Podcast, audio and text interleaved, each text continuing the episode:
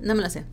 Hola gente bonita del internet, espero que estén muy bien. Este, bienvenidos a un nuevo episodio de Magical Cat donde les platico cosas interesantes de Disney y Harry Potter. Les saluda Katia Quinn, este, su host de este pequeño y humilde podcast.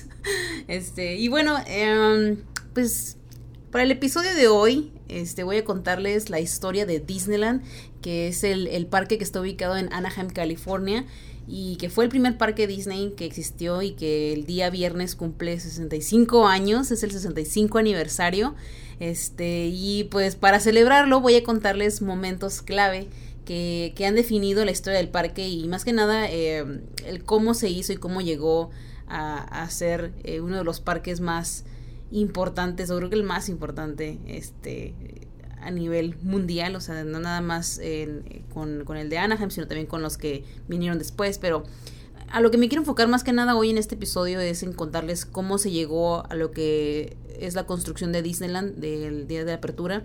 Este, creo que eventualmente quiero hacer como episodios eh, de por décadas, porque la verdad es que es muchísima información, hay muchísimo que contar sobre lo que sucedió en, en todos estos años de, de parques y de y pues de, de Imagineering también, este, que es como lo, lo que más está involucrado en, en, la creación de este parque.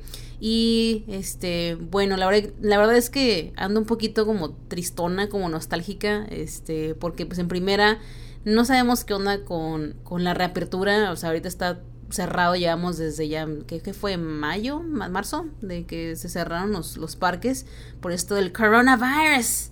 Este, pues no se sabe qué onda. estaba agendado que ya fueran a abrir este viernes eh, el parque, este, obviamente pues aprovechando la, la, celebración y todo, pues iba a ser una reapertura, iba a ser muy emotivo todo, pero pues eh, hubo otro, otro, otra ola de, de, coronavirus y pues ya desafortunadamente pues tuvieron que posponer la reapertura de Disneyland. Um, sí, sí me agüité, o sea, la verdad es que sí sentí feo cuando, cuando pasó esto este, porque todo parecía perfecto, o sea, la verdad, así como, ay, volver a abrir el parque como de nuevo el día de la apertura, o sea, como por aniversario, o sea, iba a ser como algo bien bonito, pues, y no sé, me imaginaba como a Bob Iger o no sé quién es el, bueno, el presidente, lo que sea, como recitando de nuevo el speech de Walt, no sé. Ay, no sé, no sé, a lo mejor me puse muy, muy payasa, pero este sí, como que, no sé, como que esperaba así como que fuera algo bien bonito y pues pues no se pudo. y bueno, también, de todas maneras, aunque estuviera abierto, yo creo que también me hubiera dado mucha tristeza como pues poder, no, no, poder celebrarlo ahí estando en los parques y no exactamente el día viernes, sino como eventualmente en verano, porque es cuando me gusta a mí ir a, los parques, este, ya sé, verano es muy concurrido, pero me gusta ir en verano, me gusta ir como en agosto y eso. Este, y pues, pues no se puede, porque pues menos no tengo dinero. Ah, en fin, en fin. este, bueno, Vamos a ir así ya de ya sin más preámbulos, vamos a seguirnos al, a lo que es el tema del día de hoy porque pues como les dije es muchísimo lo que lo que recaudé, este, más bien, bueno, lo traté de condensar lo más a lo más simple posible porque según mi idea es que estos podcasts nada más duren una hora, pero de repente pues ya ven el episodio pasado me tardé una hora y media, este, y pues bueno, vamos a ver si si logro mantenerme dentro de la hora, pero pues es que la verdad es que hay mucho que contar. Eh, primero voy a empezar con, con los básicos, así como algo así como un Disneyland 101, así como lo, lo principal del parque que debes conocer si nunca lo has visitado. Eh, Disneyland fue inaugurado el 17 de julio de 1955. Desde entonces ya pues ha recibido millones y millones de personas este, que lo visitan. Eh, creo que es cerca de 20 millones de personas al año, lo que es el estimado de que hasta lo que ha crecido de visitantes este anualmente. Creo que esta fue una cifra como aproximadamente del 2018, 2019. Entonces, pues es como lo más reciente que se tiene al respecto. Uh, el resort, el Disneyland Resort, eh, tiene dos parques, que es el de, de Disneyland, que es el que, del que vamos a hablar el día de hoy, y Disney California Adventure, que es el parque que está contigo, que está enfrente, y de ese vamos a tener otro episodio especial para ese, para hablar únicamente de la historia del Disney California Adventure. Uh, también el complejo tiene tres hoteles, el Disney's Paradise Pier Hotel, el Disneyland Hotel, que fue el que estaba ahí desde el principio, que fue el que, pues, con el que empezaron a a recibir gente de todos lados para ir a visitar a los parques, etcétera, etcétera, etcétera, etcétera. Y también está el Grand Californian Hotel, que este es el es un hotel que está pegado a Disney California Adventure y de hecho tiene un acceso especial para los huéspedes al parque. Este, y ustedes mortales no pueden entrar. a menos de que se estén hospedando por ahí. Y también cuenta con un distrito de compras entre ambos parques que se llama Downtown Disney. Este ya, ya va a estar abierto, ya abrió. Este, no estoy segura. Este, pero ya debería estar abierto esta semana. Ah, ya la gente ya, ya puede. Creo que ya está abierto. Sí, está abierto. Este. Se me fue el rollo. Eh, entonces y ya están yendo por lo menos, no sé si vaya a haber de hecho como algún evento o algo así de, en Downtown Disney para celebrar el 65 aniversario.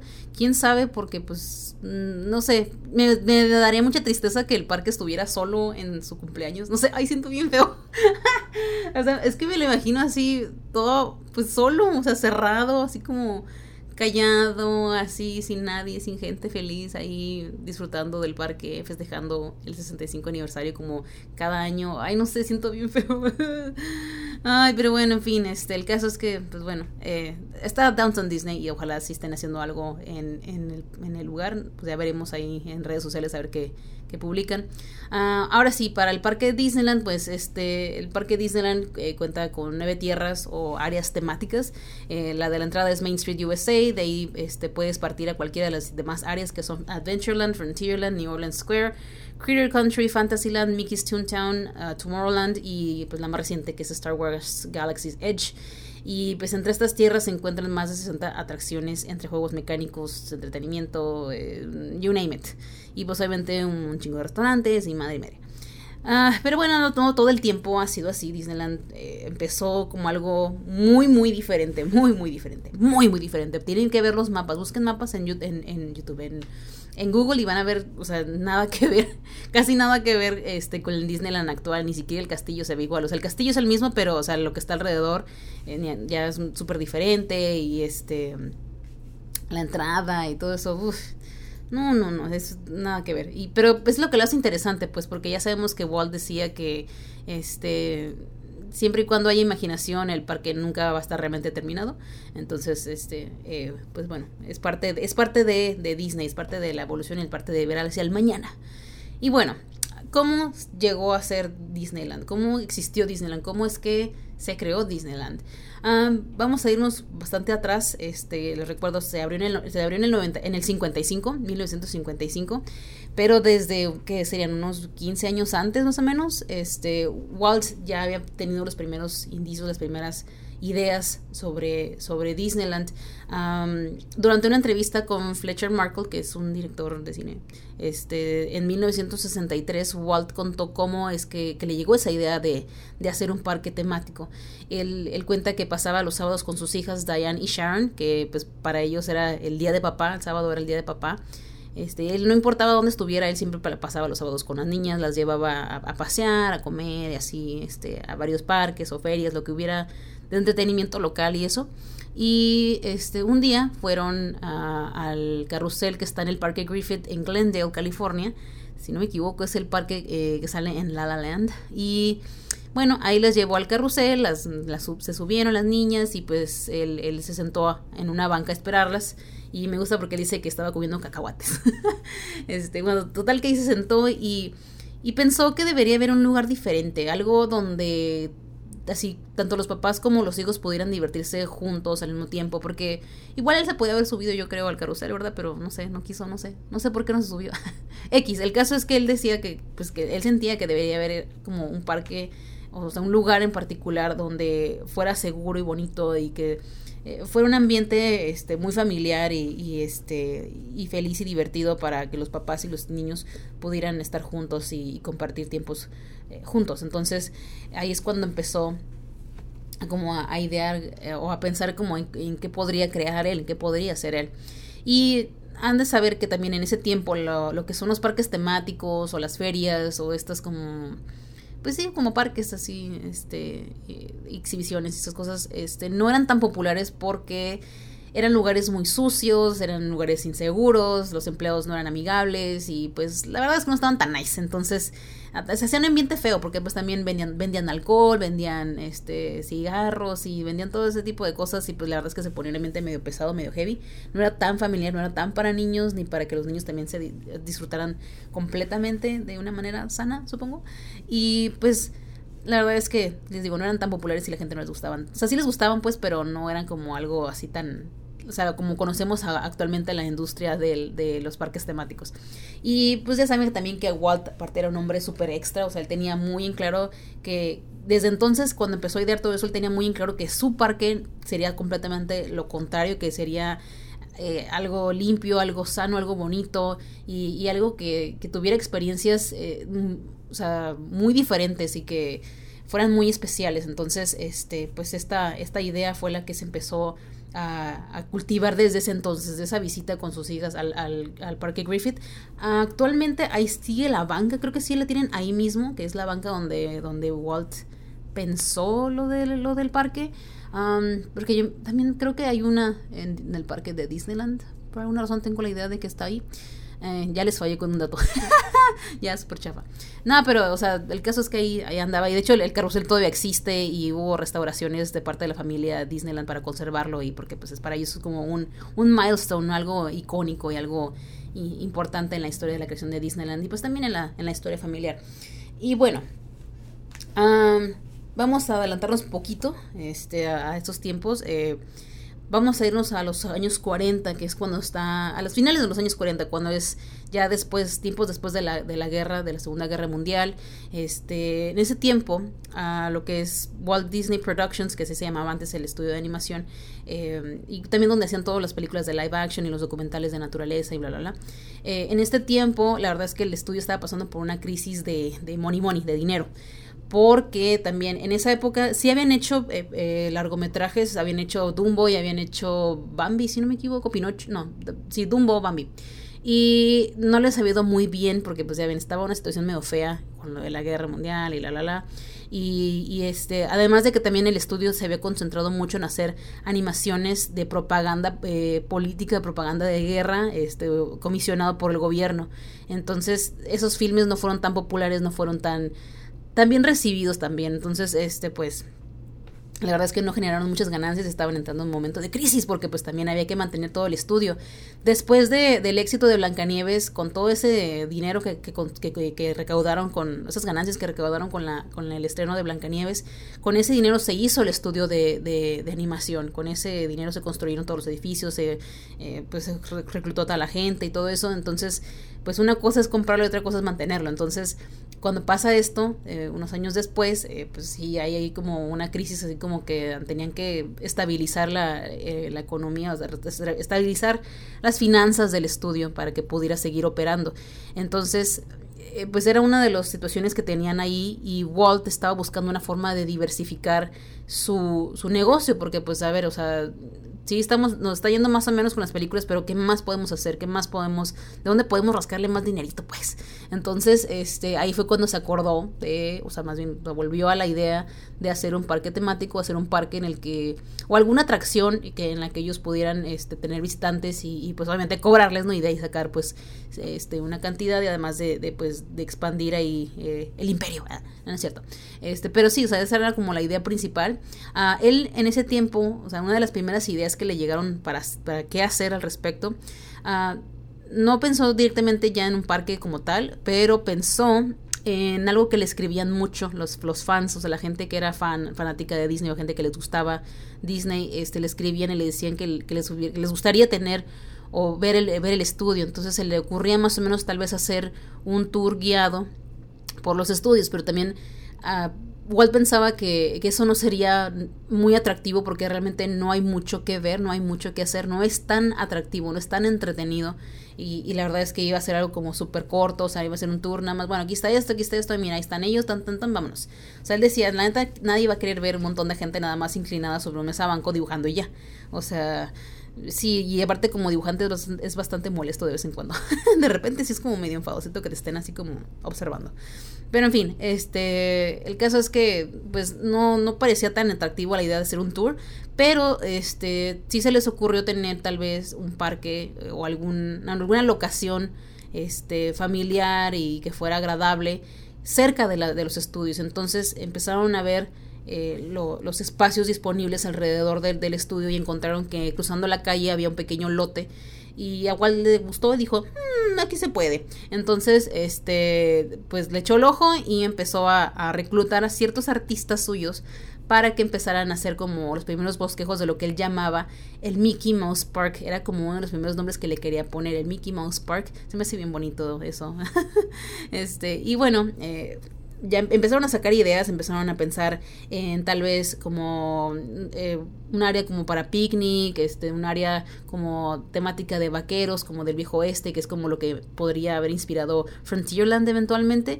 También lo una de las primeritas ideas una de las primerísimas ideas, una de las primeritas ideas que tuvieron fue el incluir un tren, porque ustedes saben, miren, los que somos fanáticos así empedernidos de Walt Disney, conocemos su historia, sabemos perfectamente que a Walt le fascinaban los trenes, los trenes eran como, lo volvían loco desde chiquito, desde que estaba en, la, en su granja y este, cuando estaba chiquito, le gustaba ir a ver pasar el tren. Esta vez se llevaba a su hermana y iban a ver, a ver el tren, esperaban a que pasara y les gustaba ver el tren. Y ya más grande, eh, Walt empezó a tener afición por los trenes miniatura. Tenía él también un compañero, bueno, un, un empleado, que es más bien uno de sus amigos más cercanos, que era Ward Kimball, uno de los Nine Old Men. Es uno de los, eh, esos eh, nueve artistas más populares que, que eran como la élite de los artistas. Ward Kimball tenía, él también era también muy aficionado a los trenes y tenía en su propio jardín eh, un tren miniatura que sí funcionaba y todo. Y pues a veces tenían fiestas como el, el barbecue, pues, la barbacoa, la carnita asada. y pues se paseaban ahí, se paseaban, le paseaban a los niños y luego mismos también se trepaban a los vagones. Eran unos vagones bien chiquitos, pero andaban ahí trepados, los fulanos. Y este y pues esa, esa afición la compartían tanto y pues una de las grandes, de las primeritas ideas que se quedaron desde, desde ese entonces y que pues es icónico en los parques actualmente es la es incluir un tren que le diera la vuelta a todo el parque. Esa era una de las primeritas ideas que tuvieron y lo hicieron, hicieron los, bosquejos y todo, este, de qué tipo de tren querían también, eh, qué estilo y etcétera, etcétera. Entonces, este, eso se me hace bien interesante, como el, como Walt siempre de alguna forma puso, ponía su huella, pues ponía algo muy personal eh, en, las cosas que él hacía y una de esas cosas era pues el, tren. Este, y eso es una de las cosas que, que me gustan mucho de, de, esa, de ese momento en particular. Y bueno, ya teniendo algunos bosquejos, ya teniendo algunas ideas, este, pues empezaron a, buscar eh, de alguna forma cómo empezar a construir, o sea, qué se necesitaba, reconocer el terreno, eh, preguntarle a ingenieros, arquitectos, a ver qué onda. Y este, solicitaron un, permiso al ayuntamiento o al City Council de poner el parque ahí. Este, ya ven cosas de, de gobierno que hay que hacer ahí este, para poder eh, utilizar el predio o cómo le hacen. No sé ni qué es predio, la neta. soy un, soy un soy una falla, una, un fail como, como adulto. En fin, el caso es que eh, cuando estaban tratando de proponerlo del parque, el ayuntamiento les dijo, el pastel no se arma, no nos gusta la idea, ya ven, les digo, o sea, la verdad es que no eran tan populares los parques temáticos, entonces la verdad es que no veían la gente potencial en invertir en uno, en un, en un parque nuevo, este, y menos, eh, o sea, aunque tuvieran esos pequeños bosquejos y, e ideas y un pitch mm, eh, medio desarrollado por ahí, este, la verdad es que la idea era, todavía era muy simple como para llamar la atención y también no era viable para los inversionistas, para cualquiera que, que, ellos quisieran potencialmente eh, subir al barco para que invirtiera. O sea, no, la gente también, algo que dice Walt muy en particular es que los, dice, the bankers have no imagination, o sea, los, no sé si se diga banqueros o la gente del banco, la gente de dinero no tiene, no, o sea, que la gente que maneja, maneja finanzas y dinero no tiene imaginación. Entonces, eh, este, creo que sí es algo muy limitante cuando trabaja, o sea, cuando trabajo con gente tan cuadrada, que tan gente tan que, tan simple y, que no tenía como visión de la manera que él la tenía, pero es que también pues igual tenía una visión, pero que se extendía hasta el más lejano infinito horizonte, al infinito y más allá, o sea, la verdad es que ese vato, ese vato, ese hombre, se aventaba cosas bien locas y que solamente las podía ver y solamente requería de la fe de las personas con las que trabajaba o las personas que, que él esperaba o que, el que de quien él pedía ayuda. Entonces, pues era bien, era bien molesto. O sea, la verdad es que él, le frustraba mucho ese tipo de cosas, que, que no hubiera interés, que no hubiera como eh, que nadie tuviera la capacidad de, tener la mente abierta para ver más allá de lo que ya existía y hacer cosas mucho mejores. Entonces, este, también, aparte, pues, eh, creían que como creían que como Walt nada más estaba, él era un director, o era más bien un empresario que se había dedicado a hacer películas animadas, que él estaba metido más en el, en el tema del entretenimiento de parte de, de filmes y de, de, cine y de producciones de Hollywood y lo que sea. Entonces no creían que tuviera la experiencia suficiente para, para meterse en la industria del, del parque y mantenerlo este, de una manera exitosa. Entonces, este, pues también eso pues, era, un, era un factor para, para las personas que, que potencialmente pudieron invertir. Es más, ni siquiera, o sea, ni siquiera su hermano Roy, o sea, ya ven que eh, la, la, compañía Walt Disney Productions se fundó gracias al, al trabajo de, de, Roy y de Walt, o sea, los hermanos, los dos, entre los dos hicieron crecer ese negocio. Y lo, lo que pasa es que eh, Roy no pensaba que fuera una buena idea. Roy usualmente era quien le ponía el estate quieto a Walt porque, pues les digo, este vato, o sea, Walt se iba, él podía decir ideas y volverse bien locochón y, y ponerse bien creativo y, y, y exigir y pensar y, ponerse bien, bien, bien intenso. Entonces, Roy usualmente jugaba el papel de, de ponerle los pies sobre la tierra a Walt para decirle, hey, ok, pero ¿cómo le vas a hacer? ¿De dónde vas a sacar dinero? ¿De dónde va a salir todo esto? ¿Cómo lo vas a mantener? O sea, él era como la parte más racional, entre comillas, de, de del dúo dinámico de, de, lo que era esta, esta empresa, ¿no? Entonces, este, Roy, la verdad es que siempre, o sea, ya usualmente le costaba trabajo eh, también creer, también ver más allá de, lo, de las ideas eh, nada más platicadas o, de un dibujo en el papel este, y cuando Watt le dijo sobre el parque, le platicó su idea de, de, hacer un parque, él pensó, dijo, la neta es una de sus, es otra de sus loqueras, así que ya, mira, mejor no, le voy a decir que se calme y no le voy a ayudar. O sea, la verdad es que se puso como medio rejego el fulano. Y, y esa, esa era la relación entre ellos, o sea, era como el soñador y el mediador, entonces, este, al final de cuentas, Roy, o sea, como que de alguna forma se ablandó, o como que yo creo que Walt lo pudo convencer. Y este, pues le dijo, mira, ¿sabes qué? Está bien, pero mira, ¿sabes qué? Te voy a dar nada más, nada más, 10 mil dólares no más. y tú haz tu propia empresa, pero ahí allá te bola. Te voy a, o sea, te voy a prestar este dinero, 10 mil dólares, y ahí búscale a ver cómo le haces. Y pues ya tú rascate con tus propias uñas, haz tu propia empresa, no sé, pero no, no involucres eh, el nombre de, de, Walt Disney Productions en, esta, en, este proyecto, porque no me quiero involucrar en, en, pérdidas de dinero, en deudas, nada de eso. Entonces, sí le dijo, ¿sabes qué? Pues ten este dinero, pero más, es todo. O sea, no te, no te puedo pedir, no te puedo dar más. Y ese dinero salió realmente de, de cosas de regalías, cosas de, de, de dinero, de nombres y cosas legales de ese tipo. Y bueno, ya tomando la idea o tomando el consejo del hermano de crear su propia empresa, pues Walt dice, este, Walt finalmente en 1952 crea lo que es Web Enterprises, que es lo que ahora conocemos como Walt Disney Imagineering, Originalmente Walt le quiso llamar The Walt Disney Company, o sea, en diferencia de The Walt Disney Productions, este, pero pues se parecía mucho al, al, mismo nombre, se iban a confundir, entonces pues le dijo, Roy le dijo, no, cambia el nombre. Entonces, este Walt bien listillo le puso WED, que son W-E-D, que son sus iniciales de su nombre, Walter Elias Disney, y pues así, este, así creó lo que ahora conocemos como Walt Disney Imagineering, de esa manera empezó, es uno de los, de los datos más conocidos de, de la historia de Disney, este, pero me, me parece interesante y es un es un milestone en esta historia. Uh, creo que en este momento es cuando Walt creo que de alguna forma pudo, pudo decirle a su hermano, darle a entender a su hermano que eh, se necesita dinero para generar dinero. Entonces creo que ahí lo pudo convencer afortunadamente de que le diera ese, ese dinero, esa, esa, inversión. Y la verdad es que yo no sé qué hubiera hecho Walt sin, sin, ese, sin ese apoyo de, de Roy. Que les digo que se ponía rejego, pues no, no, no solía no creerle mucho a Walt o no esperar mucho de lo que de las ideas que, que, él tenía pero pues al final de cuentas siempre todo le salía bien a, a, Walt. Bueno no todo pero las cosas grandes le llegaban a salir bien de alguna forma. Entonces pues solo tenía que tener un poco de fe y polvo de hadas este Roy. Le hacía falta un poquito de pixie dust.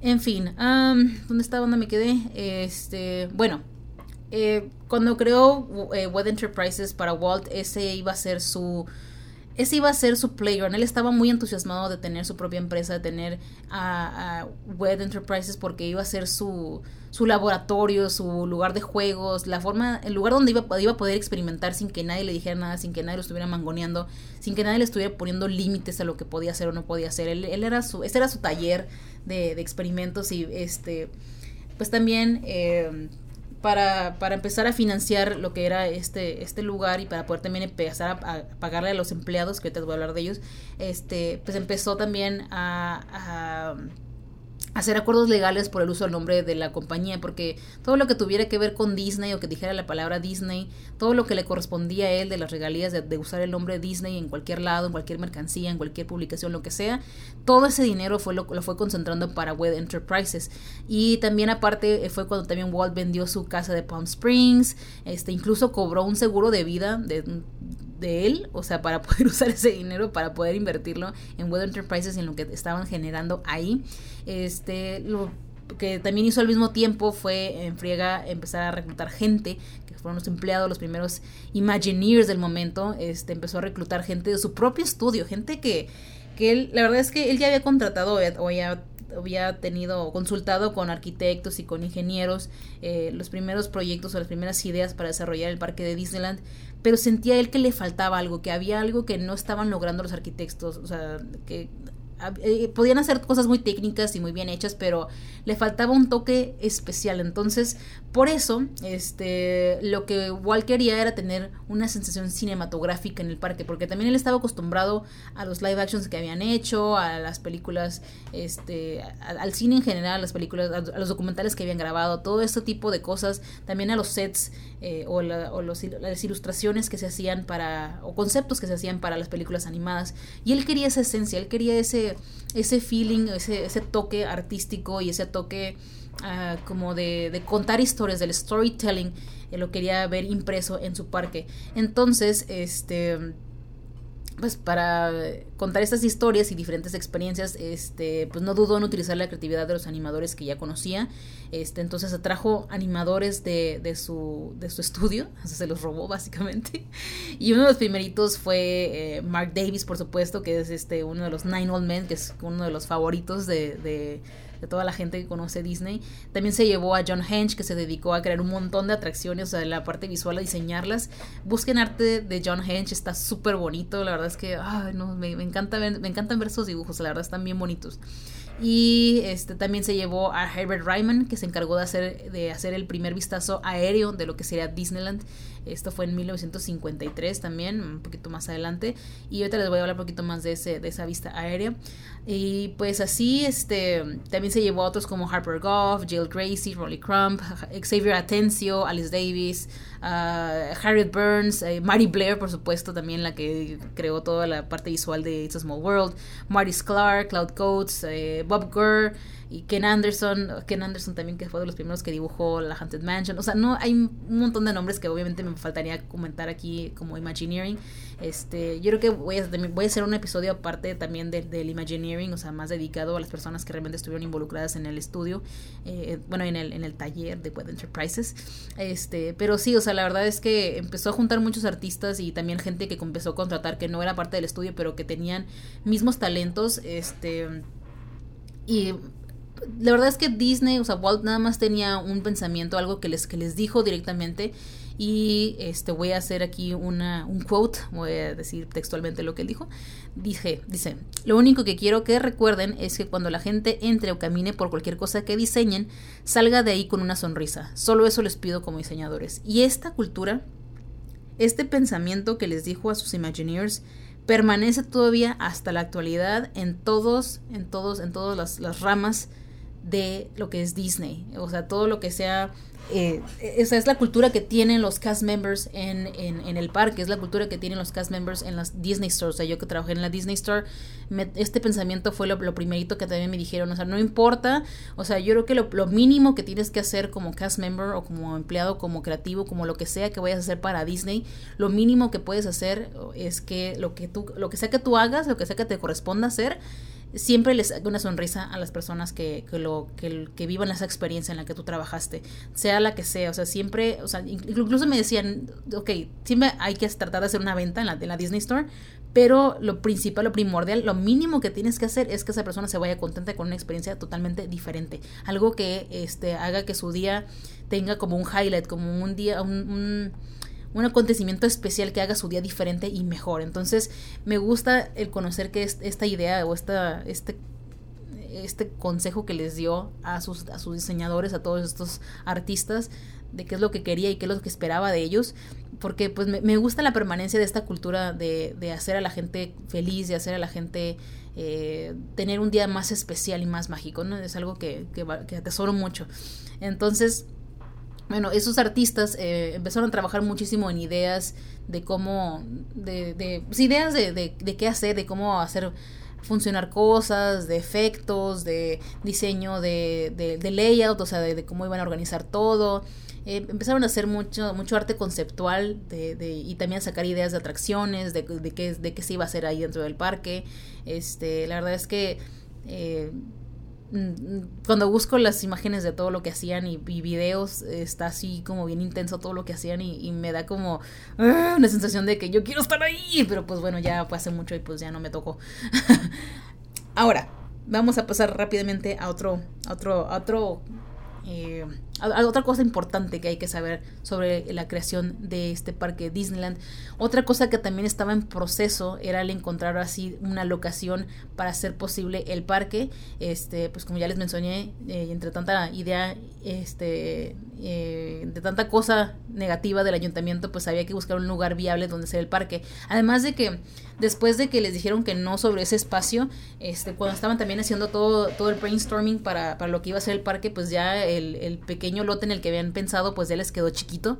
O sea, la verdad es que se expandieron tantas ideas y tantos, eh, tantos conceptos originales que, que pues ya ocupaban un espacio más grande. Entonces, ahora era urgente y necesario ya contando con artistas, con gente que, creativa que se iba a encargar de ver qué iba a ser, qué iba a haber en el parque y también teniendo ya un poquito de apoyo financiero, pues era urgente este, encontrar un lugar donde, donde este, considerar construir el lugar y también para tomar en cuenta eh, dónde iba a estar para saber qué también, qué también hacer y qué era viable hacer y qué no. Em, se empezó a hacer la búsqueda entre como condados cercanos y fue, se fue eliminando eh, los que tuvieran algún pero, que si estaba en crecimiento ya una ciudad ahí, o si le pertenece al gobierno, o si tenía eh, condiciones este, desfavorables, de, no sé, topográficas, o no sé, como del, del área, de lo que sea, el clima, lo que sea. Y al final, al final, después de un arduo proceso de eliminación, se encontró con un espacio ideal en Anaheim, California, en el condado de Orange. Eh, se le dice así porque pues ahí nada más había naranjas, este, plantíos de naranja y muchas granjas. Entonces, este, pues era un espacio bastante despoblado, bastante sencillo, bastante simple. Este, además, en ese momento también se estaba construyendo lo que ahora es la Interestatal número 5, el, el, Freeway 5, y se hizo un acceso especial incluso cuando ya se estaba construyendo el parque de Disneyland, ya se hizo un, se hizo un acceso especial, como una salida del freeway para que la gente llegara directo a Disneyland, entonces, o sea, para que vean el impacto de la infraestructura de California. Entonces, este eh, pues así fue cuando empezaron a, establecerse en esa área de, de, Disneyland. Como les digo, era, era principalmente granjas y plantíos de naranjas, de, de, este, de esta fruta tan deliciosa.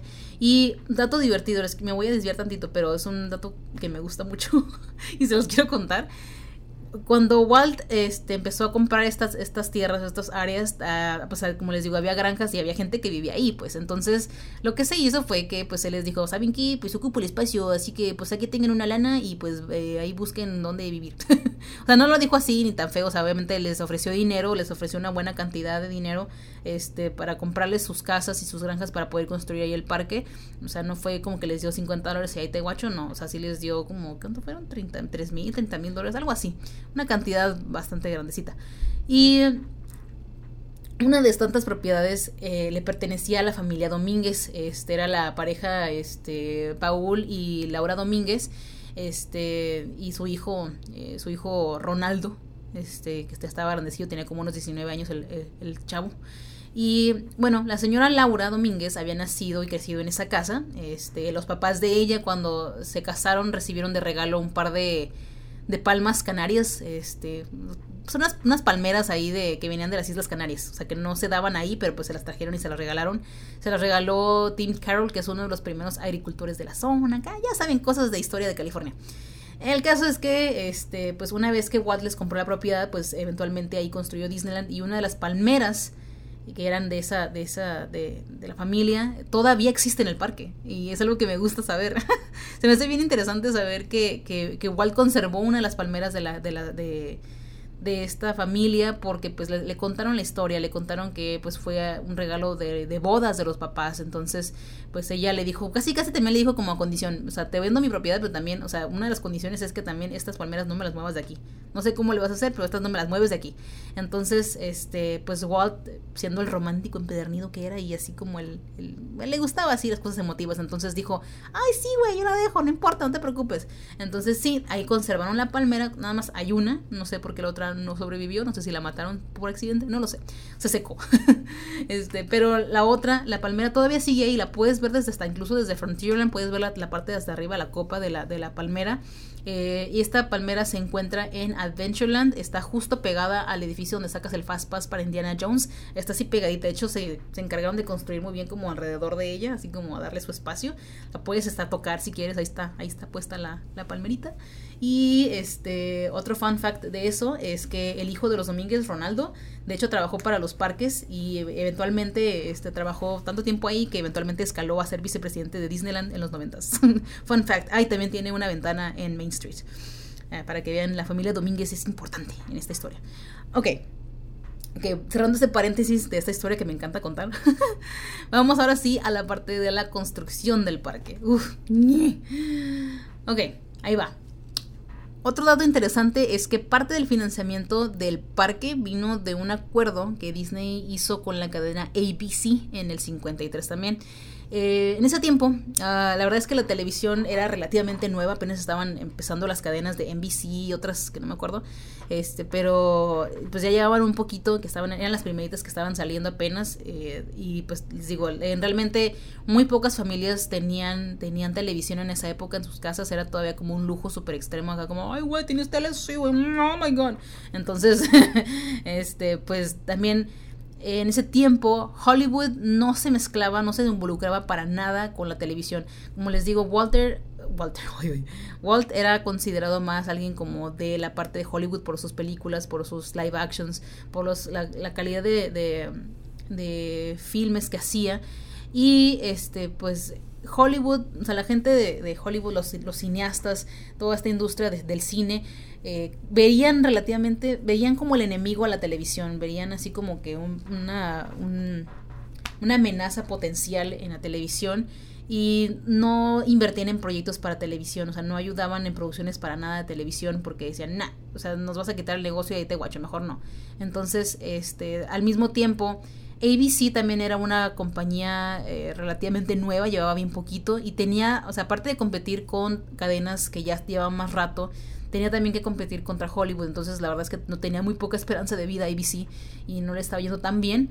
Entonces, este, pues el mero mero de ABC, pues contactó a Walt Disney, de alguna forma se conocieron eh, él y Walt Disney y de ahí eh, lograron hacer un, un un acuerdo para este pues para beneficiarse el uno al otro. Y básicamente pues eh, Walt lo que le dijo sabes que te voy a ayudar te voy a invertir o sea voy a invertir en tu proyecto o sea en, en, ayudarte a, financiar el canal de ABC pero pues, también tú me vas a ayudar en, en pues eh, televisar todo lo que se, empieza a hacer para Disneyland. Fue cuando ahí, eh, nació la idea de hacer un programa que se llamaba Disneyland, que fue donde realmente para ese programa se, acuñó el término de Disneyland para el parque.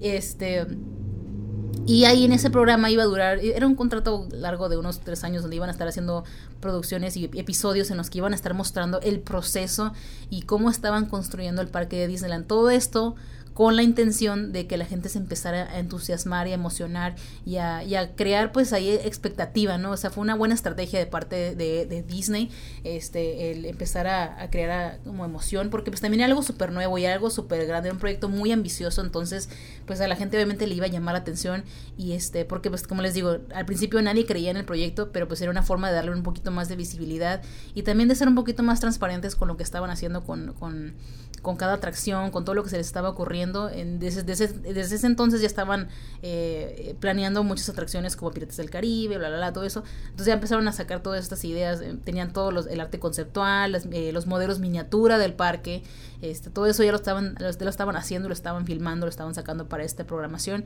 Este, y también se hicieron pequeñas animaciones para los intros, con campanita ahí como co-host de, de, Disney. Entonces esto la verdad es que les les pegó un, boom a ABC y a la fecha, de hecho ABC ya le pertenece a la compañía de Walt Disney, o sea, Walt Disney Company ya compró ABC desde ese... Uh, entonces pues ya todo, es una cadena de televisión básicamente que le pertenece a Disney. Y pues ya ven que ahí hacen todo, todo sus especiales, que el sing along y la fregada, todo se hace ahí en ABC y si lo viste, que bueno, si no, pues ni modo.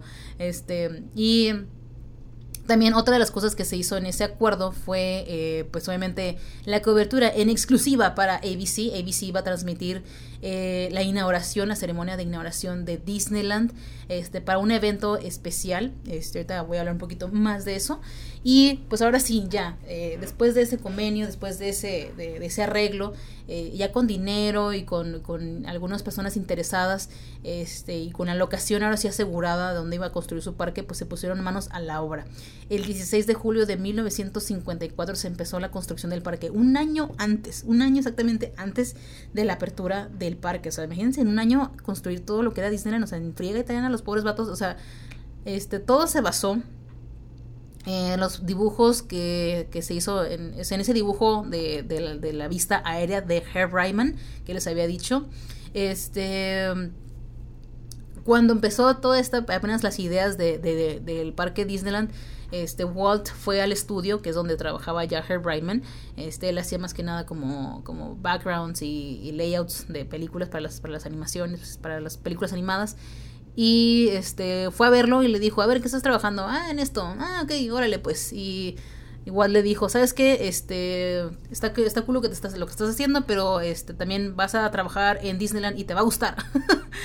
y lo troqué. Sí, sí, sí, vas a trabajar en Disneyland, este, te veo mañana en tal parte y así, aquí vente para acá, aquí a esta empresa y acá al, al, taller, al workshop.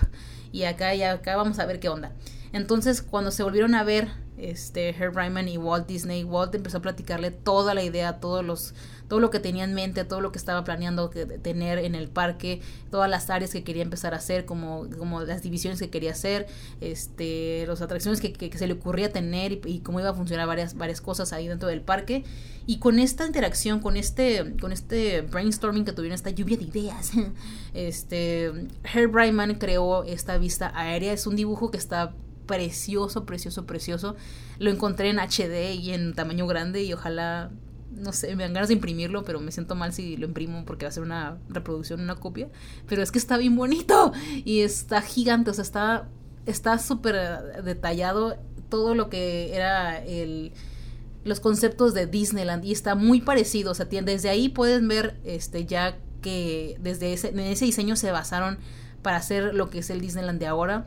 Este, yo creo que, no sé, se me ocurre tal vez hacerles una IGTV de analizando el, el el mapa, pero no sé, vamos a ver cómo funciona eso. Pero está, o sea, o sea, yo me volví loca cuando lo estaba viendo porque como les digo, como está bien grande la imagen que encontré, se puede hacer zoom y se pueden ver así todas las rayitas de lápiz que hizo. Ah, porque está lápiz, o sea, ni siquiera está pintado así mamucas ni nada, no, o sea, está hecho a lápiz.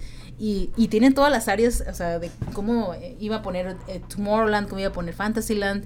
Obviamente hay áreas que no, que ahorita no existen y que estaban incluidas en ese mapa, pero pues puedes darte una idea de cómo empezaron a desarrollar la idea de, de la distribución de los elementos que, iba, que iban a conformar Disneyland. Este se ve que primero, o sea, el dibujo em, empieza con la entrada de Disneyland y casi igual a la que conocemos actualmente, con el tren al principio, este, con la, estación hacia arriba de, de, las entradas, con los arcos donde está la placa esa de la que dice mm, Here you live today and tomorrow, la la. Hay, sea, esos arcos están ahí en el dibujo y este, pues empieza con, con, la entrada y la avenida principal que es Main Street, que es la primera área en la, a la que tú entras y que está inspirado en lo que todo el mundo conocemos. Este, Main Street está inspirado en Marceline, Missouri, que fue el lugar donde Walt creció. No nació ahí porque mucha gente este, lo erróneamente cree que nació en, en, en Missouri, pero no, él nació en Chicago. Obviamente, pues nació en Chicago, este, pero de chiquito se fue a vivir a Missouri, entonces ahí creció. O sea, pues, por eso ahí se confunde eh, este dato, pero este, igual para, para Walt su, su hogar fue, Missouri y tiene todo ese tipo de arquitectura y ese tipo de influencia de la época también donde él era pequeño. Entonces, pues este eh, Main Street, eh, dato curioso, los locales de Main Street en su momento, cuando los empezaron a hacer, este, cuando abrió el parque, de hecho, este, se podían rentar para tener tu negocio ahí. De hecho, sí, sí funcionaban como negocios como tal. Este, de hecho, había uno donde vendían lencería. este, había uno que vendían brasieres y corsets. O sea, literalmente los vendían así, dan de cuenta ahí.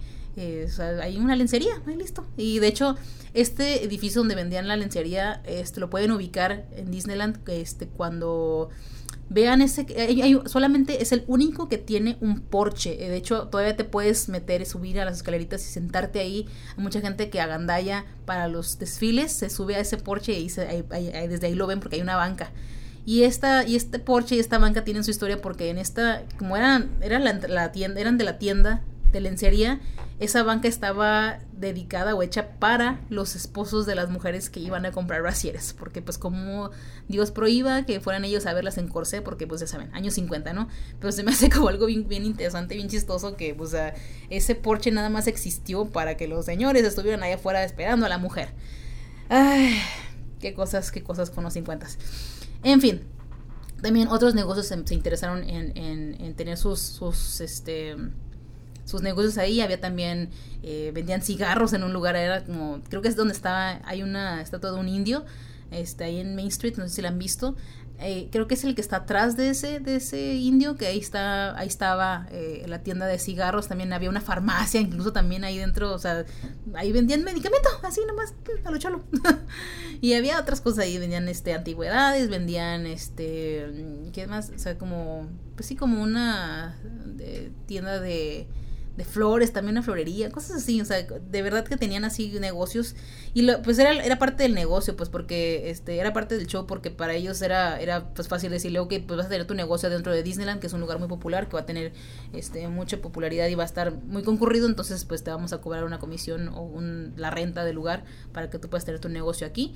Este, muchos no duraron, la verdad, ni el año más o menos, como que de repente se empezaron a salir y así, pero este y, eventualmente pues ya se eliminó esa esa esa posibilidad de tener tu negocio ahí.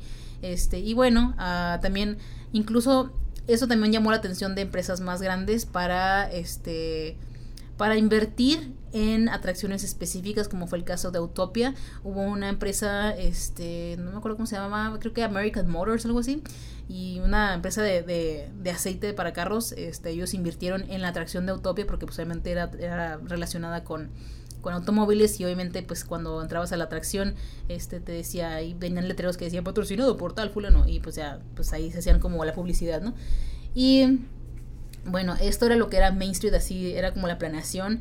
La idea era que fuera como, pues que llegaras como a una, a una ciudad nueva, a un, a un pequeño pueblito. Y al final de esa calle está, obviamente, lo que es el, castillo de la Bella Durmiente, que lo, lo, conocemos como el castillo central. Y este también eh, pues el camino de Main Street te llevaba a lo que conocemos como el hub, que es la plaza central.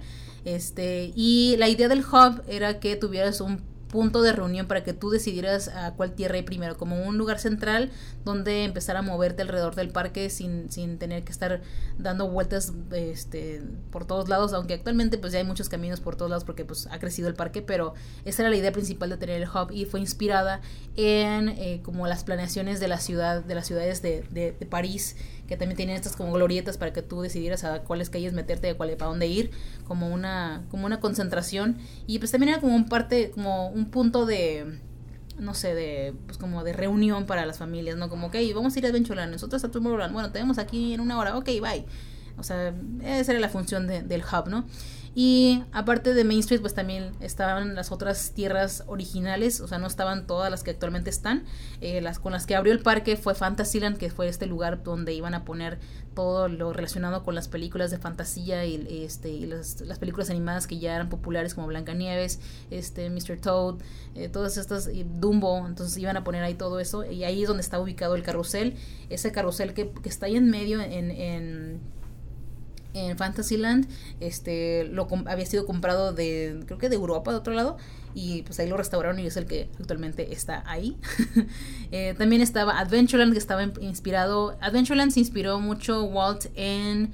Eh, en los documentales de naturaleza que ya había hecho previamente, o sea, como este sentido de, de conexión con la naturaleza y pues el, el, la parte visual o la parte como del diseño de, la, de la tierra, de, de, la área, fue inspirada en islas polinesias, en las selvas de la India, eh, todo este tipo, esta sensación de, selvática de, de, animales y naturaleza. Y aquí es donde estuvo el Jungle Cruise, que también este, fue una de las atracciones principales que se abrieron junto con el parque y que obviamente conocemos que esta fue una de las ideas no tan, no tan eh, no tan bien completadas como Walt quería. Él quería tener animales reales en Jungle Cruise, pero este, pues eh, se tuvo que conformar con animatronics que fueron añadiendo poco a poco más adelante.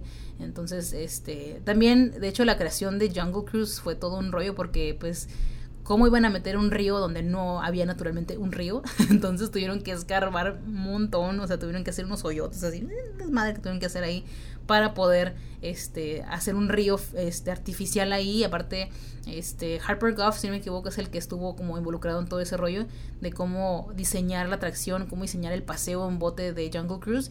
Y este, y pues él tuvo que ingeniárselas un montón para poder hacer que también se viera real y pues también trajeron plantas de muchísimas partes del mundo este porque posiblemente no crecían ahí naturalmente entonces empezaron a traer este también eh, como fertilizante y todo ese tipo de cosas para plantas específicamente para las que querían tener ahí dentro de, de esta atracción para que se viera que realmente te estabas yendo a otro lugar que fuera inmersivo y que fuera algo que nunca habías visto. Entonces pues ya ven Adventureland fue todo un rollo. Eh, Indiana Jones lo abrió con, con en Adventureland en ese tiempo nada más para que lo sepan esa vino mucho más adelante.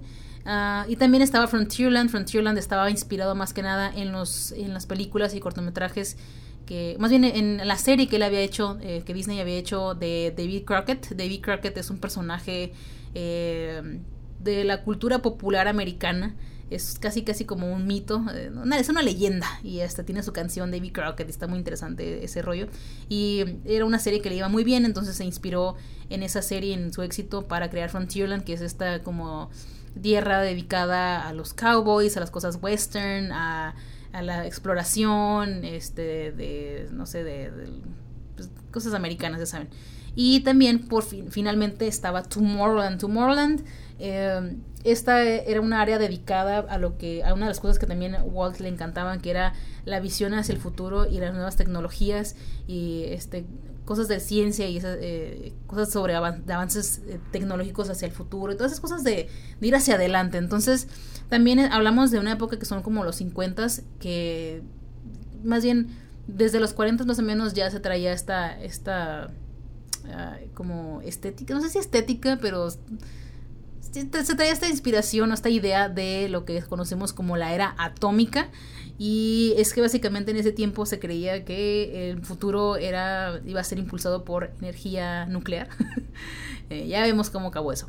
Pero eh, pues eh, era, era como algo muy novedoso, entonces este, pues estaban emocionados por, el, por la vista hacia el futuro y pues esta estética de la, de la era atómica es muy tipo eh, los supersónicos, por ejemplo, si ven este, el estilo de diseño del futuro de los supersónicos, la, esta caricatura de mm, que es Cartoon Network, este, pues esta era la estética más o menos de, de, la era atómica también, este, ese sentido de nostalgia que podemos tener, que, que, que encontramos en mercancía como vintage de, de Disneyland, eh, tiene mucha inspiración en la era atómica.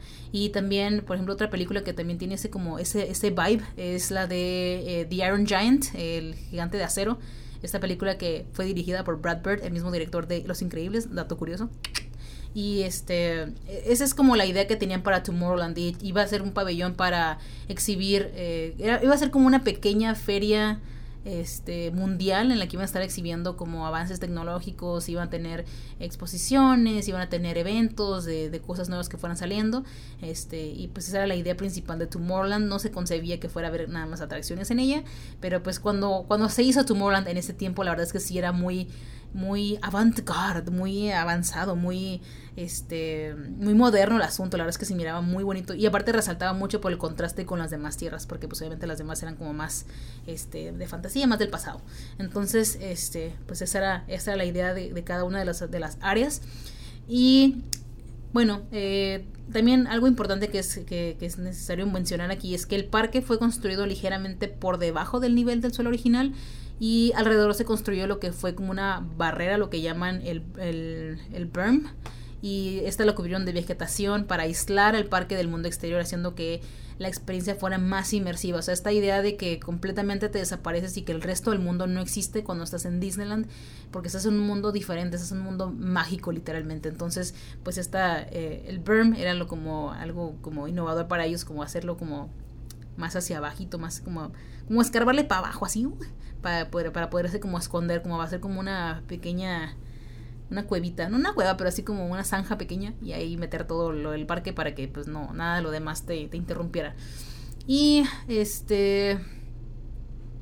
Bueno, la verdad es que todo esto de la, de la creación del parque todos los, los, sets, todo lo que se hizo desde Main Street hasta Fantasyland, todo el la construcción del castillo que tenía una inspiración de castillos alemanes, este como el castillo de no sé cómo se dice ese castillo de Alemania, estoy bien sope, pero es ese castillo que se llama así como Neuschwanstein, luego les escribo cuál es, pero es un castillo muy popular que todo el mundo conoce que es el castillo alemán más popular. Bueno, ahí lo pueden buscar en, en, internet. Este, pero sí, o sea, esa fue la, una de las inspiraciones para el castillo de de La Bella Durmiente. Este, la verdad es que los artistas también tenían mucho ojo para como el tipo de construcciones de teatro y de, y de sets de de producciones cinematográficas entonces este mucho de del trabajo que se hicieron los los, los eh, Imagineers fue usar perspectivas forzadas que ya conocían del cine, usar efectos especiales de cine para ciertas atracciones, este, especialmente para los dark rides como el de Blancanieves, y también este, se apoyaron de, de sus conocimientos de, de layout para hacer los diseños de, de las áreas de cómo las iban a distribuir, que iba a haber en cada parte y pues también se apoyaron siempre de ingenieros y arquitectos para la parte técnica y la parte funcional y este también algo que me hace se me hace muy muy interesante es que muchos la mayoría de los artistas o la gente que estaba trabajando como en el Imagineering no es como que llegaban con un puesto de trabajo específico y que nada más se dedicaban a hacer una cosa, todos hacían de todo en algún punto, todos aprendían de todos, o era, un, era una dinámica de, de creatividad y de, de estar haciendo cosas manuales todo el tiempo, o sea, de repente si alguien no sabía hacer algo, el otro, el que era experto le enseñaba y mira, le haces así, así, así, hay que apurarnos, vámonos. O sea, era, eh, a mí se me hace bien interesante y bien emocionante eso, o sea, porque me imagino, por ejemplo, a mí yo lo único que yo pienso que se me da muy bien es, el, es dibujar, pero me imagino mucho que también este, como también disfruto muchas cosas de, de costura, disfruto cosas de, de, manualidades, disfruto hacer cosas de... Me gusta hacer modelos en miniatura, o sea, me gustaba mucho hacer eso, me gustan mucho las cosas manuales de papel, de, de, arcilla, de todo ese tipo de cosas. Entonces me imagino que si yo hubiera llegado con mi currículum, decir nada más sé dibujar, pero me gusta hacer ese tipo de cosas, ellos, yo creo que me habían dicho, ok, vete para acá y vamos a ver a qué, en, qué, en qué ayudamos y, en qué, y, para qué nos puede servir, ¿no? Y todos trabajaban en todo tipo de cosas. Si alguien ocupaba ayuda para algo, en friega los otros ahí iban también a ayudarle este, y a ver cómo, cómo resolvían los problemas y cómo resolvían las cosas en las que se quedaban atorados. O sea, era una cultura bien bonita, o sea, como que todos apoyaban entre todos, de todos, este, eh, jugaban para conseguir el mismo resultado, que era un parque bonito, que era un parque este, especial, que era un parque, este, una, un lugar mucho más extra que el, que el, resto de la ciudad, que el resto de los, de los lugares que a los que la gente estaba acostumbrada. Entonces esta, esta cultura me, me, me emociona mucho, me gusta mucho esta parte de, de, de, Walt Disney Imagineering. Y bueno, así también aparte de las partes eh, de creación de arte, de o sea, arte conceptual y eso, pues también estaba la producción, ahora sí, la construcción como tal.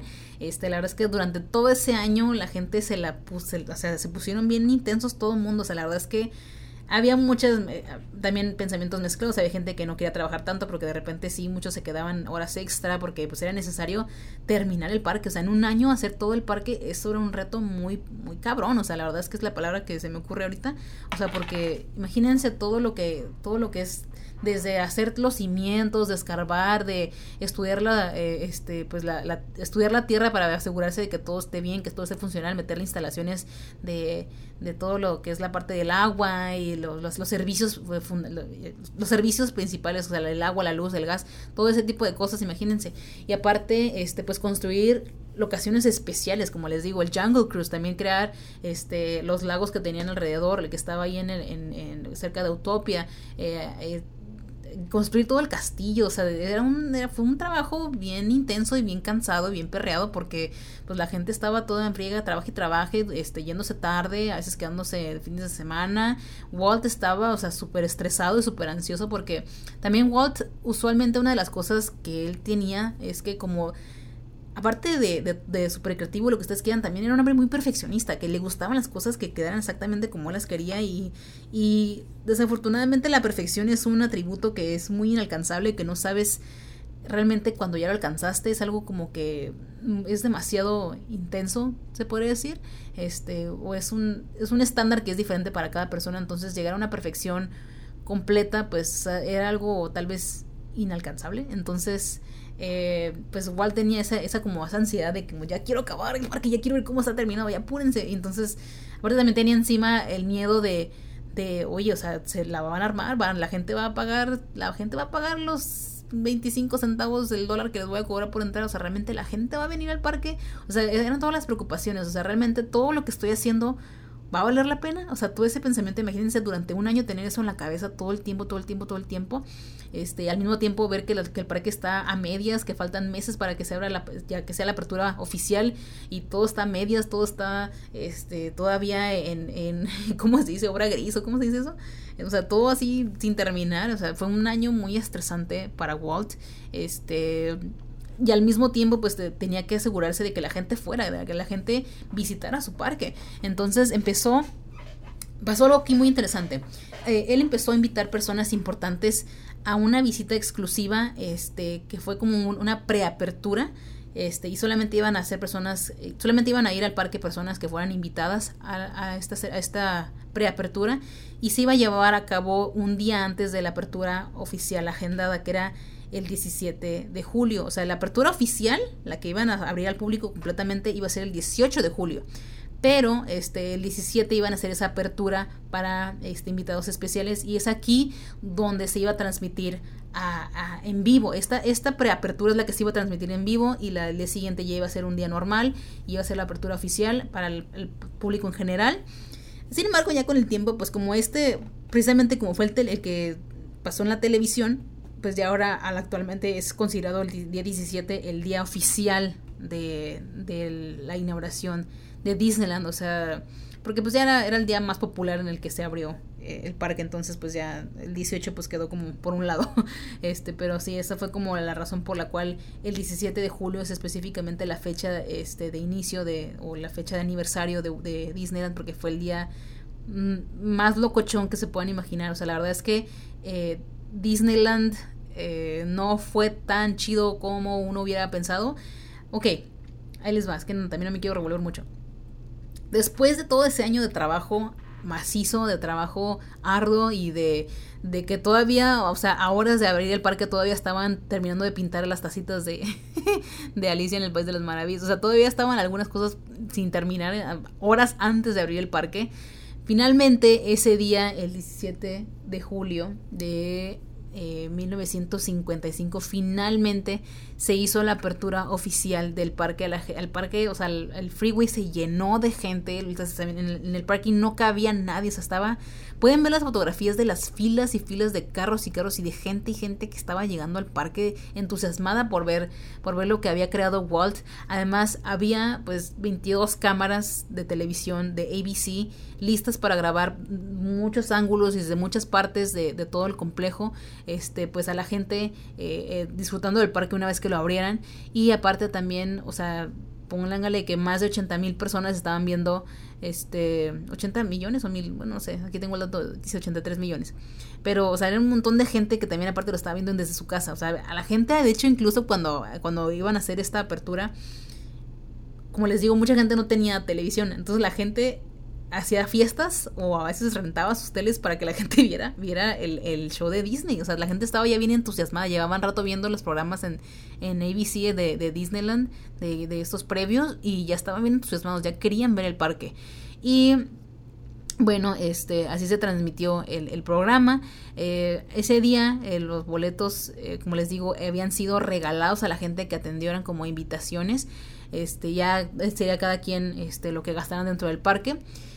Pero desafortunadamente para ellos, este, cuando, cuando hicieron la apertura y cuando empezaron a hacer eso el día 17, la gente pues era bien chusca, la neta. Entonces, para, lo, para el momento de que estaban haciendo la ceremonia de apertura, había el doble, un poquito más del doble, casi tres partes, o sea, tres veces lo que originalmente esperaban, que era, o sea, de los que invitaron, o sea, tres veces de las, de las personas que invitaron estaban ahí, o sea, se triplicó la cantidad de gente que había estado en el parque y no les estaban vendiendo entradas, pero la gente había entrado con entradas falsas, habían falsificado esto, los boletos, había gente que se había brincado el, el berm, o sea, la, esa, esa la muralla que les digo que se hizo como de tierra, la gente se brincaba, la gente se metía por donde sea, por abajo de los, de los cercos, la gente se metió por todos lados, por donde pudo, este, como les digo, era bien fácil pues en ese entonces replicar y duplicar algún, algún boleto, no es como que ahorita que ya es que pues, te, te escanean la cara y todo, entonces, o sea, nada que ver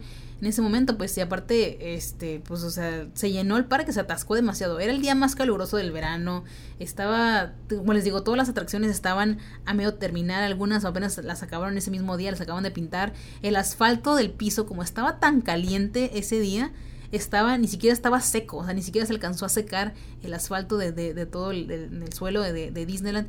Y hay algo que comentan muchos, en muchos documentales, en muchos lugares, que las, a las mujeres los tacones se les, se les estaban enterrando en el, en el asfalto y se les quedaban en los zapatos atorados, porque pues estaba tan aguado y tan, o sea, sin secar el asfalto que pues, o sea, o sea, ni siquiera estaba terminado bien, pues.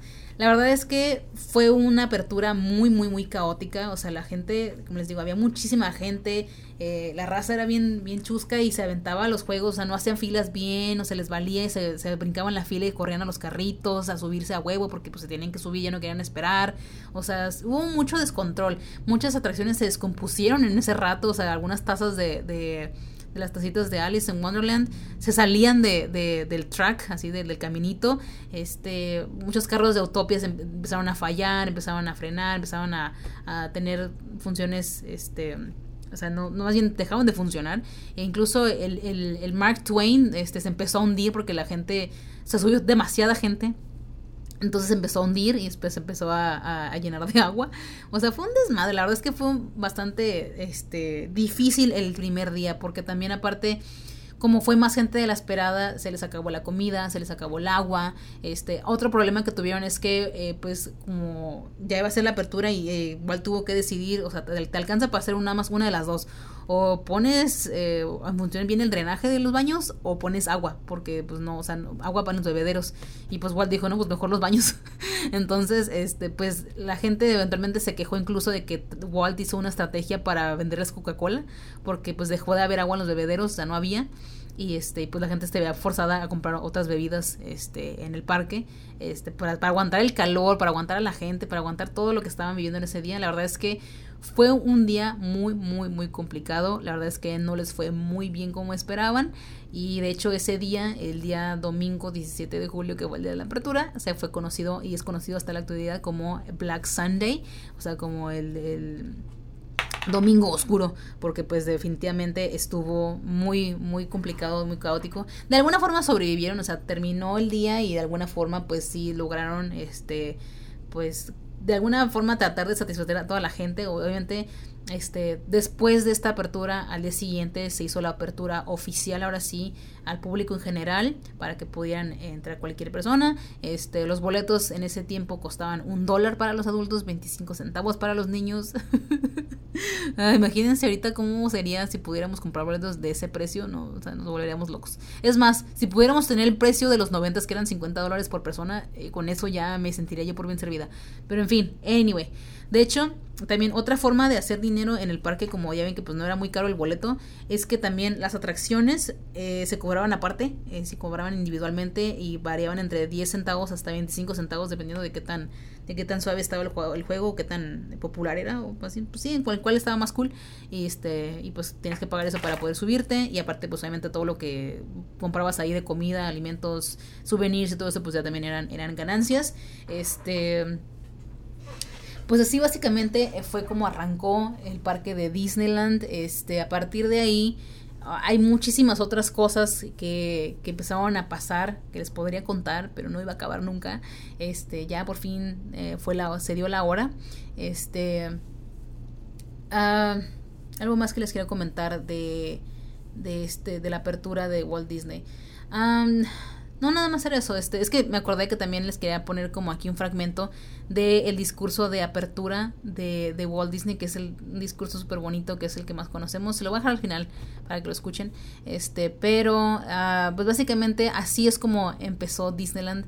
Este, después del, del, del Black Sunday, uh, desafortunadamente no hubo muy buenas críticas, la verdad es que mucha gente se quejó, hubo este malos reviews este para Disneyland porque pues la verdad es que eh, uno de las grandes de los grandes puntos era que la gente decía es que ni siquiera está terminado el parque hay muchas cosas sin terminar eh, todo está medias o sea no no nos gusta entonces ahí fue cuando ahora sí Walt salió con la frase muy conocida que ya se las dije anteriormente que es eh, mientras siga habiendo imaginación este el parque Disneyland nunca se ha terminado y así ha sido hasta la fecha o sea siempre hay, renovaciones siempre hay eh, cosas que cambian todo el momento. Ya ven que próximamente pues se va a hacer el cambio de Splash Mountain todo eso.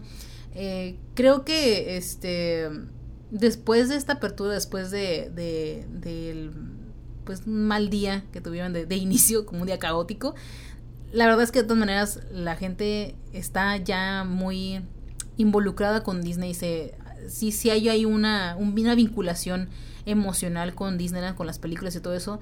Tan así que la verdad es que la gente eventualmente, o sea, se olvidó de ese día y de a partir de entonces empezaron a recibir mucha más gente, más, más y más y más gente. Le empezó a ir mucho mejor al parque, este, y empezaron a ocurrir cosas eh, muy interesantes que, que, luego ya les contaré en más episodios sobre Disneyland. Pero este, a partir de ahí ya no pasaron ni, no pasó ni el año que ya este, ya habían pasado el millón, el visitante, el millón de visitantes, este, entonces eh, es muy interesante ver cómo, eh, cómo crece el, interés por el parque, porque será algo muy novedoso y la verdad es que viendo el análisis ahora sí ya, este, de, de lo que fue el parque de Disneyland, de lo que realmente el impacto que tiene a la fecha el, el, el, parque Disneyland y el que tuvo en su momento, o sea, era un parque que, que, si bien tuvo este día caótico, o sea, ofrecía muchísimas cosas, o sea, y con los años que vinieron, casi, este, por lo menos cada 5 o 10 años se, hacían más atracciones, se hacían más cambios, se hacían más modificaciones y hacían el parque todavía más y más y más atractivo. Este, y esto también aparte porque, como les digo, Walt tenía una cultura, una, una una visión de cómo manejar el parque súper diferente a lo que se conocía. Como les digo, la gente no, no les gustaban los parques temáticos, no eran agradables, no eran atractivos. Este, entonces, eh, Walt incluso tenía una estrategia muy interesante, este, que era eh, que él mandaba a sus, a sus Imagineers, a sus diseñadores, vayan al parque, o sea, vayan de vez en cuando vayan al parque y siéntense con la gente, hablen con la gente, platiquen, escuchen lo que les gusta vean sus reacciones, observen qué están haciendo y, y vean cómo reaccionan a lo que están haciendo. De así, de esa forma ustedes pueden ver qué les interesa, pueden utilizar eso a su favor, vean, vean qué les llama la atención, qué les gusta, qué no, analicen las personas, estudienlas para que ustedes comprendan qué es lo que quieren y para poder, para poder dárselos, para poder darles esa experiencia que tanto esperan y que tanto anhelan y que tanto quieren ver. Entonces esa fue una de las grandes estrategias que le ayudó a Walt a poner la barra bien alta para los siguientes parques temáticos que, que, que, existieron y también para mejorar los que ya existían. Este, Knott's Berry Farm ya existía para ese entonces, pero pues la neta les puso la barra bien alta.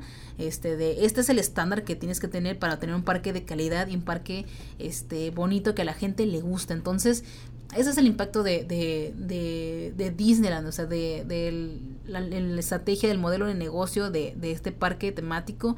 Este también, eh, pues ya ven, o sea, todo lo que es Disneyland es replicado en muchas partes, o sea, los fuegos artificiales y todo esto de los shows, este, la propia cultura interna de, los, de los cast members y todo este rollo. O sea, creo que es, es eh, es quien, quien determinó la, la barra para, para esta industria y creo que es algo muy muy interesante de, de conocer. Como les digo, todo lo que les platiqué el día de hoy fue muy muy condensado. La verdad es que este hay muchísimos otros datos que les quiero contar, hay muchas más cosas que les quiero contar de lo que pasó después de la apertura, porque ahorita nada más voy a concentrar en lo que fue la construcción del parque y la apertura, pero lo que viene después, en los años 60, o sea, los 60 yo creo que es la, mi época favorita de Disneyland, por todo lo que empezaron a innovar con, con, esa, con esa década, o sea, todo lo de los animatronics, ahí fue cuando apareció la Haunted Mansion, It's Small World, este, Piratas del Caribe, o sea, tiene toda esta esencia Disney de los clásicos, entonces esta es una década muy bonita y creo que les voy a hacer un episodio de las décadas, no sé todavía bien cómo lo voy a planear, pero sí quiero platicarles de las décadas y los acontecimientos especiales que hubo en cada una de esas décadas eh, este, de lo que ahorita conocemos como Disneyland.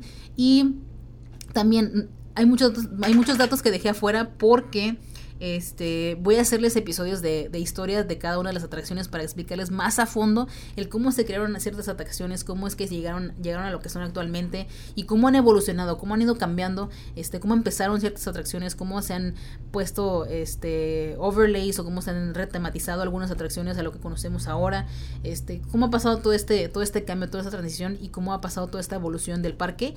Este, por eso les digo, es muchísimo, porque miren, yo me leí el librito este que tengo aquí, que es de Disneyland Story, que es escrito por Sam Genway.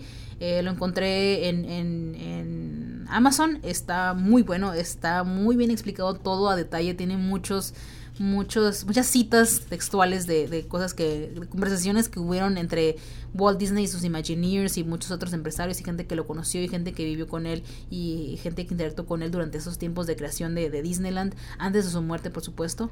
Y este, la verdad es que o sea, es muchísima historia y me encantan tantos datos que puedo contarles, pero para eso es el podcast, para eso es que voy a continuar haciendo estos episodios, para eso es que voy a continuar investigando todavía más de lo que pueda. Esto, como les digo, fue una, fue una historia muy genérica, así muy básica de lo que fue la construcción y apertura de, de Disneyland. Amo este parque, es mi parque, es mi casa, es mi hogar, es el parque que siempre visité de niña, es el al que más he ido, por supuesto, o sea, nada más he ido a, Walt Disney World una sola vez, que también me parece increíble y también voy a poner, voy a hacer un episodio o varios episodios de la historia de Walt Disney World, que también tiene un montonal, un montonal de historia, este, que podemos escarbar y que les puedo platicar ahí, que está muy buena, muy interesante, este, pero eh, para mí Disneyland es, es mi casa, o sea, es mi, mi Disneyland, es mi lugar feliz, o sea, ahí he pasado momentos súper bonitos, he pasado, mis mejores recuerdos han sido ahí, de, tanto de mi infancia como de mi, de mi adolescencia también, o sea, bueno, más adolescencia no tanto, más bien yo creo que fue como de mi parte de adulta joven cuando estaba como en mis veintes y aparte mi luna de miel fue ahí en Disneyland, o sea, no sé, tengo muy, muchos recuerdos muy bonitos de ahí y este y pues la verdad es que tiene ese valor de, para mí lo personal tiene ese valor de, de que pues Walt Disney fue quien pudo caminar en este parque, quien pudo darse sus vueltas, quien eh, estuvo dando recorridos en las mañanas antes de, de, abrir la, el parque en su, en su pequeño eh, en, su pequeño vehículo de bombero. O sea, no sé, es un parque muy bonito que tiene lo suyo, porque muchas veces la verdad es que este parque de repente es menos, menospreciado, otra vez porque está pequeño. Sí está chiquito, o sea, el castillo no está gigantesco como otros castillos, pero es, es el original, es el primerito que existió, es el más viejito que hay y es el que tiene más historia, es el que tiene un feeling este que realmente si conoces la historia y, visitas el parque lo puedes sentir, puedes ver este eh, puedes percibir esa historia que tiene el parque a pesar de que solamente tiene 65 años de historia, este pero hay mucho que contar, hay mucho que decir sobre este parque que ya les digo, voy a hacer episodios especiales para eso. Ay, estoy bien así como como que tengo el nudo en la garganta porque este sí de verdad, de verdad últimamente he estado viendo videos de, del parque de videos de, de, los rides, esos videos que hacen eh, gente que hacen los POVs, los point of view, que se hace cuenta que estás subiéndote en, en la atracción veo esos videos y digo, quiero estar ahí. Y también tengo mi playlist en YouTube de, de, los shows, o sea, de repente los pongo y escucho este Fantasmic y luego pongo este Paint the Night, así pongo todos los shows así eh, de corrido y así los estoy escuchando, ya me los sé de memoria. Este, y, pero me da así como, ay, no sé, o sea, también he puesto a ver videos de mi último viaje. Este, según yo iba a hacer videoblogs, pero es cuando quise hacer mi mi no exitoso canal de YouTube. este, lo intenté, lo intenté, pero no me gustó. Eh, y me, pongo a ver los videos de ese, de ese viaje y, o sea, ah, me dan tanta, o sea, me da mucha impotencia de que no puedo estar ahí. Quiero estar ahí, extraño Disneyland. Eh, ya, sí, la neta, la neta sí he llorado porque no he podido estar en Disneyland. Es una frustración como medio infantil, pero eh, es que es un parque muy bonito, es una, es una felicidad, es una sensación eh, muy diferente a cualquier otro lugar al que visitas. O sea, yo valoro muchos otros lugares, obviamente me encanta viajar, me gusta mucho ir a muchas partes, este, pero pues obviamente Disneyland tiene un lugar especial porque es, es, un, es, es, es hogar, es mi casa, o sea, es algo que, que ya conozco y que puedo disfrutar al máximo y que aprovecho cada minuto que estoy en Disneyland, así sea este, subiéndome a las atracciones más locochonas o simplemente sentándome en, en, en Main Street a, comerme una nieve, o sea, es, de esas cosas tan simples pero tan tan especiales y aparte del trato de la gente, de los cast members, ver tanta gente feliz, o sea, no sé, es un ambiente súper diferente. Eh, o muy especial para mí, por lo menos en particular. ya para cerrar, la verdad es que, eh, pues la verdad, deseo mucho y echo buenas vibras allá al universo, a la universa, para que esto del coronavirus ya se controle o que de alguna forma podamos adaptarnos, que ya exista una cura, una vacuna, este, y también pues mucha fuerza de la gente que está ahí al frente, este, cuidando, cuidando a los pacientes, este, que está haciendo algo al respecto para ayudar. Este, ojalá todo esto no dure mucho y que podamos regresar al parque Disneyland, que podamos volver al castillo, este, que podamos volver a ver a Mickey Mouse, o sea, que podamos volver a ver los personajes, que podamos volver a subirnos a nuestra atracción favorita. O sea, yo muero, muero, muero por volverme a subir a Space Mountain, o sea, extraño mi Space Mountain, mi favorita.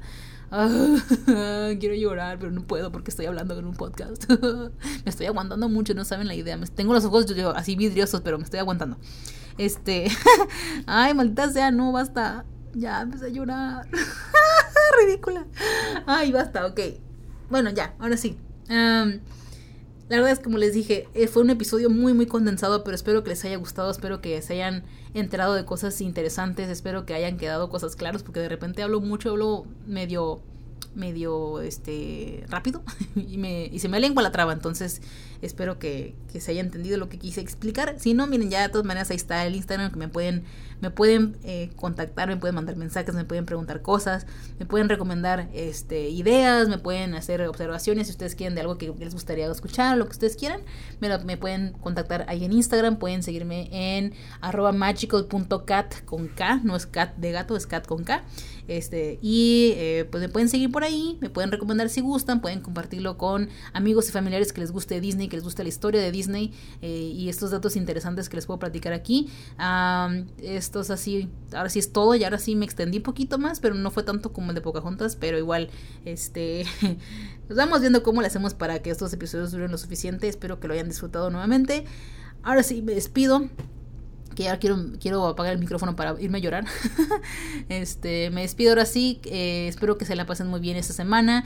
Nos vemos el viernes para poder este, festejar juntos en, en Instagram ahí el 65 aniversario. Pónganse sus orejitas, pónganse algo Disney, pónganse lo que sea Disney para celebrar a este parque tan maravilloso que lo inició todo. Y este, pues ahora sí, eh, que la magia los acompañe y hasta luego. Bye.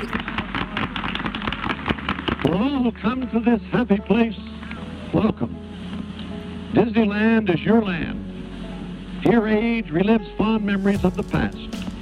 And here youth may savor the challenge and promise of the future. Disneyland is dedicated to the ideals, the dreams, and the hard facts that have created America, with the hope that it will be a source of joy and inspiration to all the world. Thank you.